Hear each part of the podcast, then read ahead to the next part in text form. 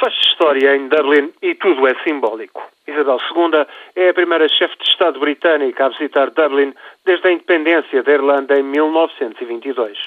Chegou terça-feira e chegou vestida de verde, a cor nacional da Irlanda.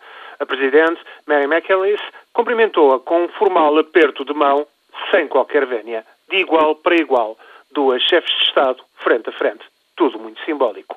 Em quatro dias, na República, Isabel II peregrina pelos lugares santos da atormentada história irlandesa.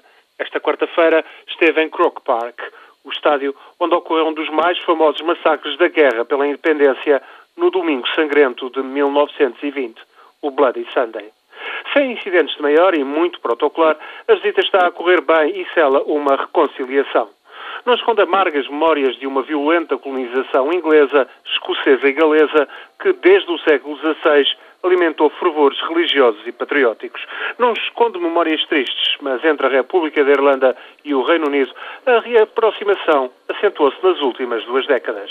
Teve um dos seus pontos altos em 1998, com o Acordo de Paz na Irlanda do Norte, os condados que continuaram sob domínio britânico após a independência de Dublin.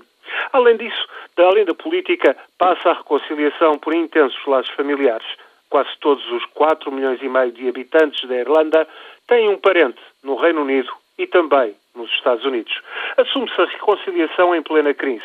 Com Dublin à beira da bancarrota, Londres não só apoiou o resgate por parte da União Europeia e do FMI, como ainda concedeu depois um empréstimo de emergência bilateral. Claro que isso explica pelo risco que corriam os bancos britânicos, muito expostos na República da Irlanda, um dos principais mercados comerciais do Reino Unido. Mas os amigos são para as ocasiões e a ajuda britânica caiu bem.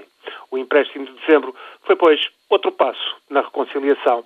Está assim insolvente a República da Irlanda, mas sabe receber com dignidade a chefe de Estado do país vizinho. Tudo muito simbólico na ilha do Trevo Viçoso.